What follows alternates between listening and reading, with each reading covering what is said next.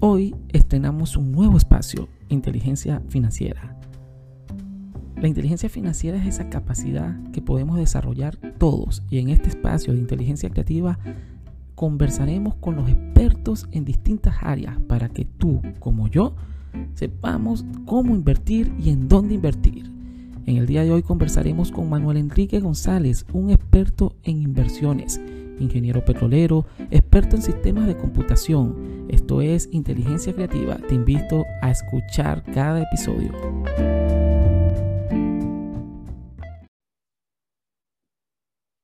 Bienvenidas y bienvenidos a Inteligencia Creativa. En el episodio de hoy de estreno estaremos iniciando una nueva etapa, un nuevo espacio que es la inteligencia financiera.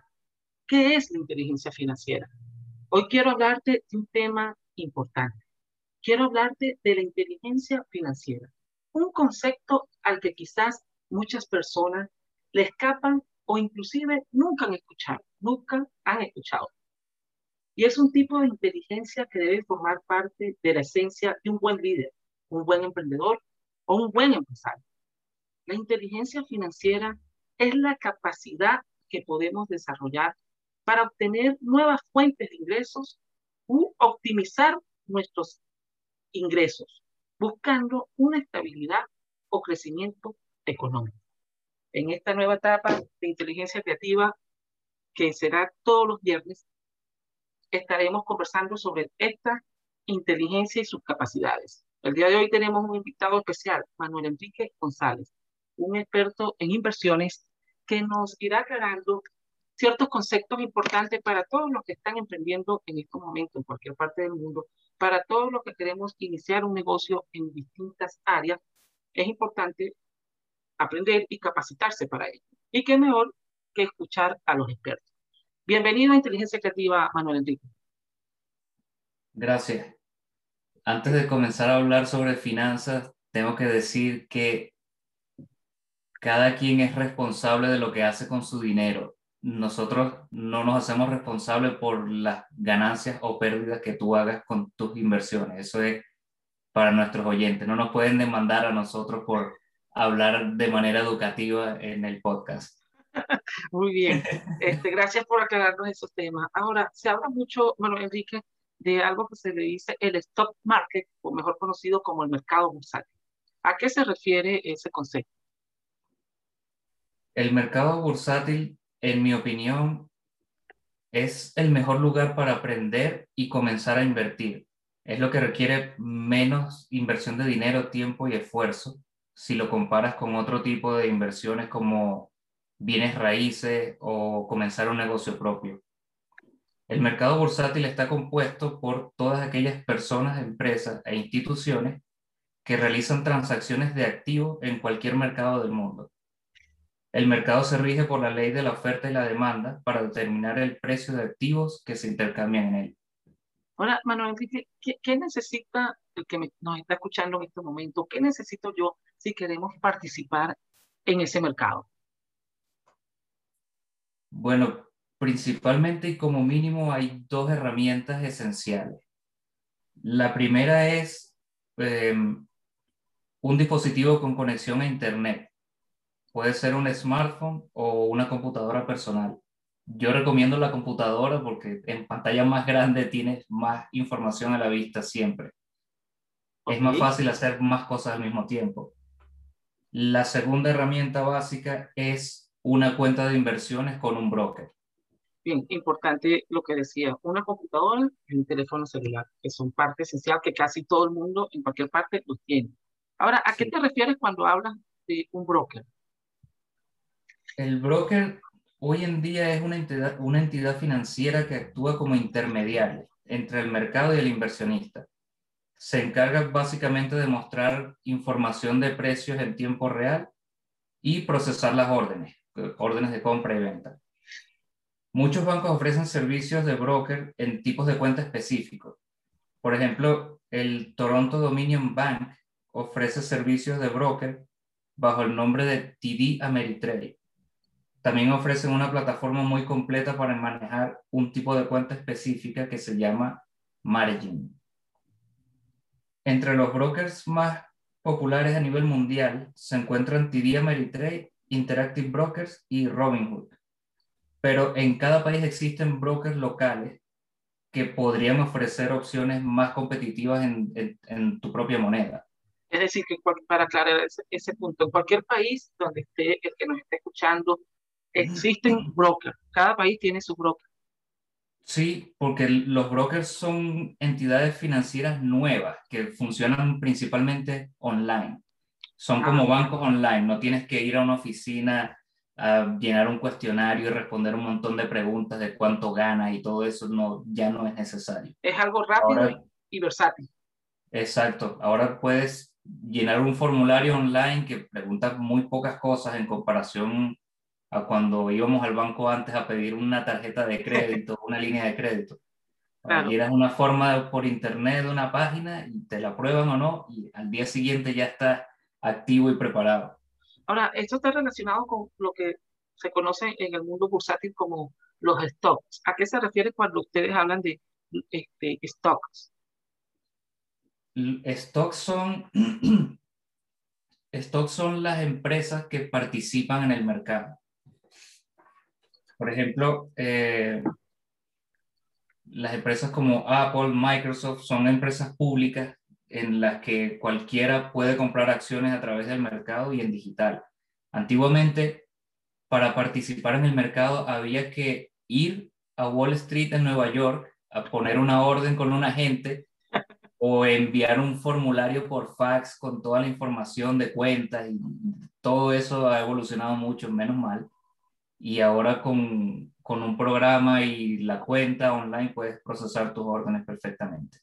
¿Y, y esto está, cómo queda en este sentido lo, lo, que conocemos como acciones? ¿Qué son las acciones en el mundo bursátil? ¿A qué se refiere ese, ese, ese tema, ese concepto?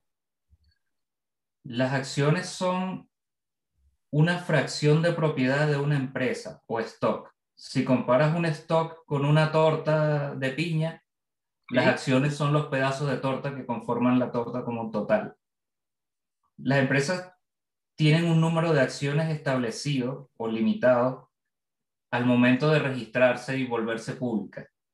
Pero después de eso, la misma empresa, si lo decide, puede aumentar el número de acciones disponibles para recolectar más dinero por cualquier causa, por lo que ellos quieran.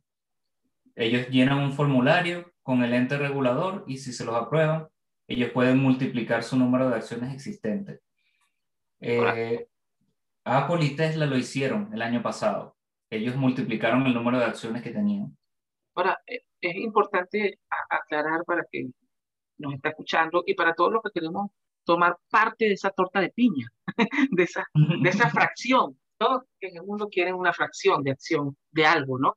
Ya sea de Amazon, de Apple, o de distintas inversiones. ¿Cuál, ¿Cuál importante es la preparación desde tu punto de vista para que cualquiera de nosotros, incluyéndome, podamos participar en, inversiones? ¿Cuál es, ¿Cuál es la importancia de la preparación, de, de la educación para ello? La formación que a ti te ha llevado.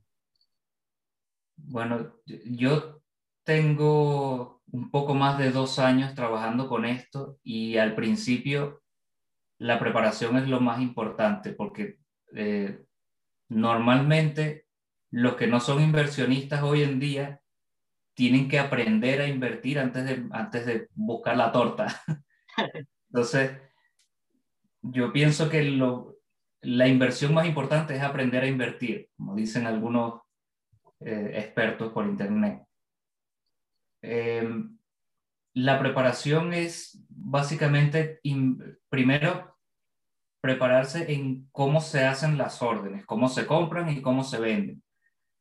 Y después de eso, es la investigación de las empresas. No se puede invertir en cualquier empresa que tenga un nombre bonito o porque la recomiende una persona cualquiera por Twitter, escriba cualquier locura y, los y todo el mundo salga como loco a comprarla, ¿no? Hay que invertir en empresas en las que uno crea. Por ejemplo, eh, si, a ti, si a ti no te gusta comer carne, estás en contra de, de la industria procesadora de carne, entonces no puedes invertir en una empresa que haga eso. Tienes que buscar otra cosa que te guste más. Claro. Porque eh, básicamente, con tu dinero y tu inversión, tú apoyas a esa empresa. Entonces, si la empresa hace algo que bajo tu, tu estándar de honor está mal, entonces no puedes invertir en ella.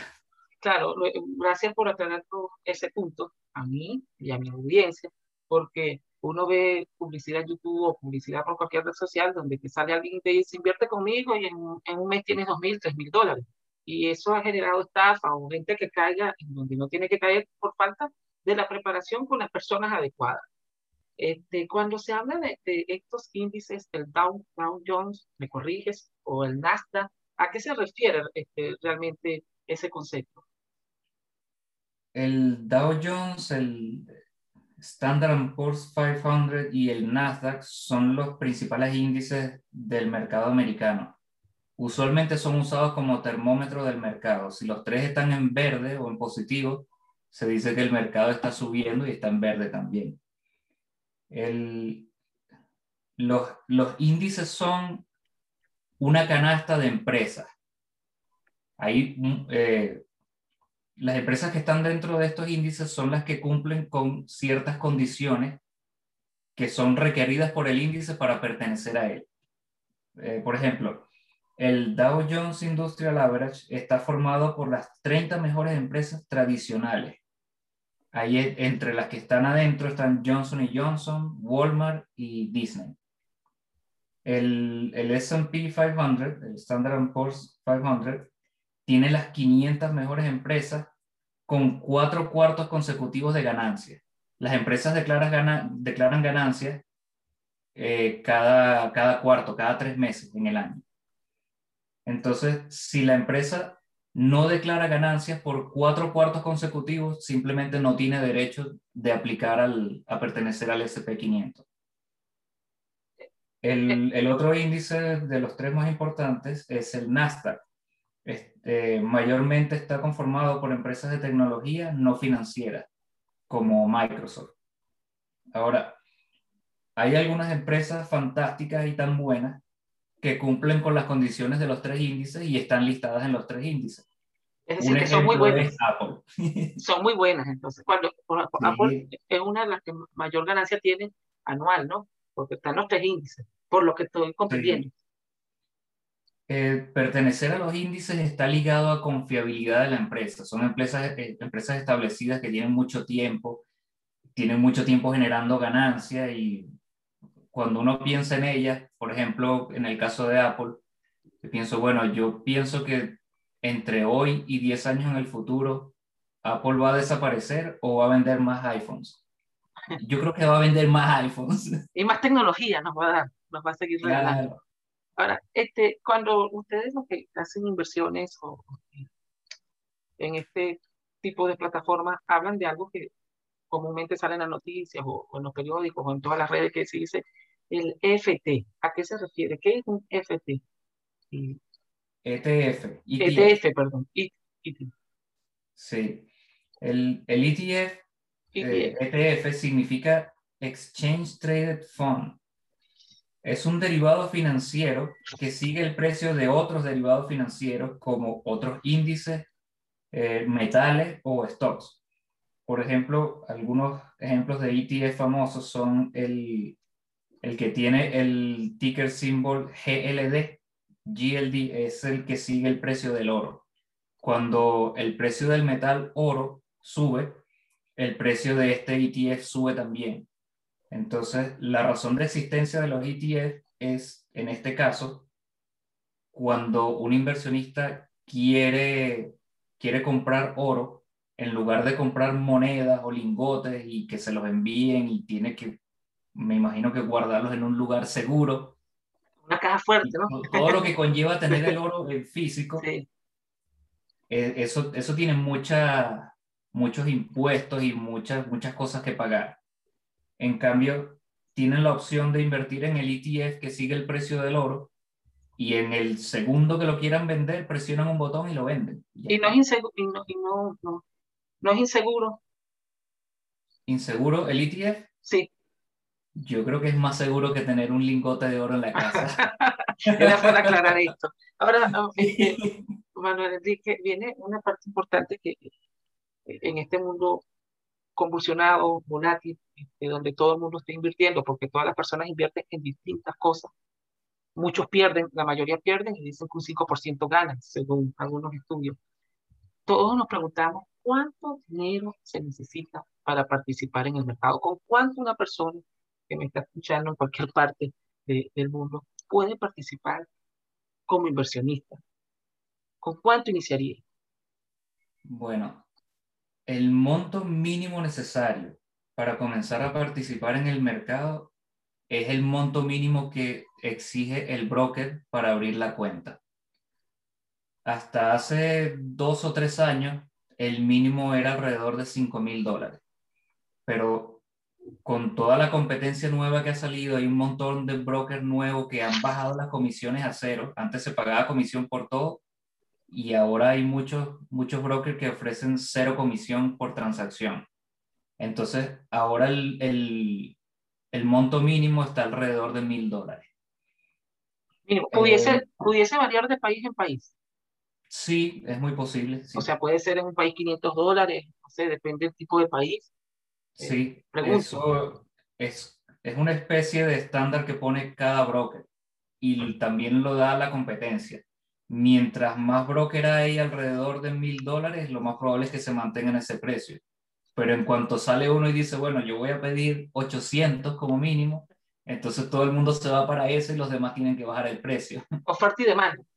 Exactamente. Ahora, una, así como tú que has estudiado el sistema y, y sigues aprendiendo y trabajando con ellos, ¿cuánto tiempo se le debe dedicar al mercado? ¿Cuánto tiempo a esa persona que quiere invertir ¿Cuánto tiempo, si me escuchas, eh, se le dedica al mercado? Una persona que quiere empezar, que quiere iniciar en este mundo, ¿cuánto tiempo debería dedicarle? El tiempo necesario para poner una orden de compra o venta es inferior a un minuto.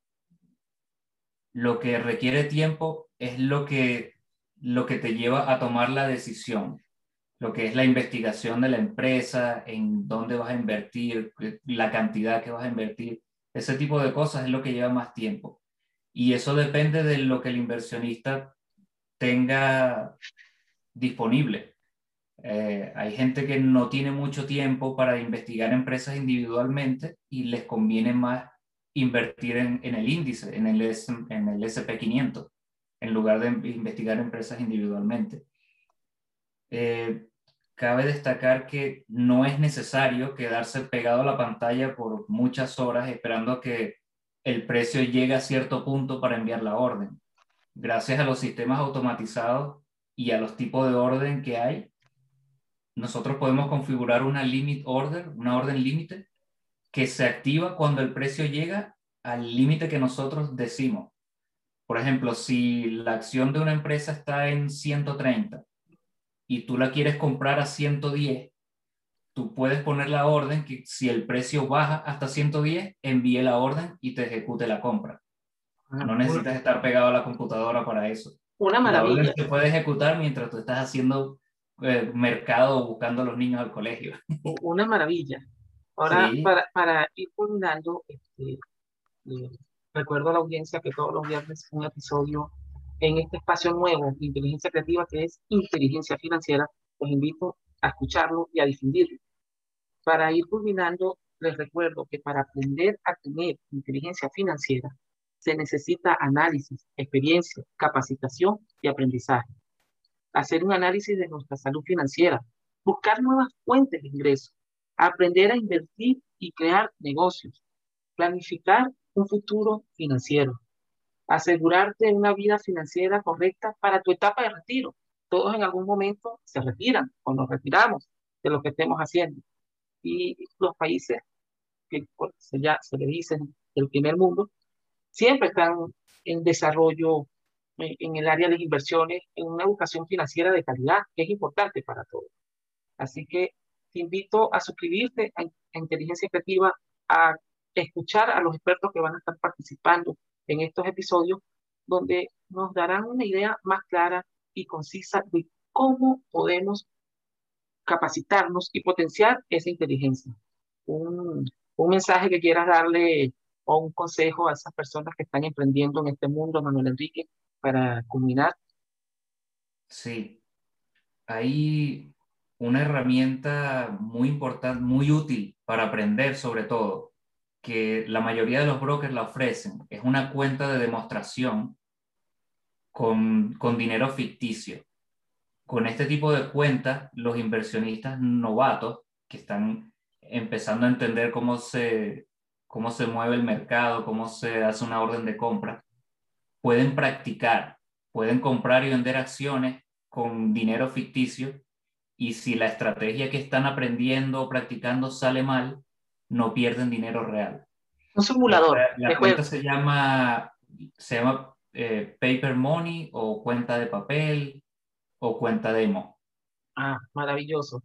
Eh, muchas gracias por participar, Manuel Enrique. Te espero para la próxima oportunidad para seguir aclarando más dudas en este mundo. Esto es Inteligencia Creativa. Les habló César Alejandro Ferrer y les recuerdo, suscríbete a la plataforma de donde nos estés escuchando, comparte si te gusta este episodio y comenta. Esto es Inteligencia Creativa. Muchas gracias.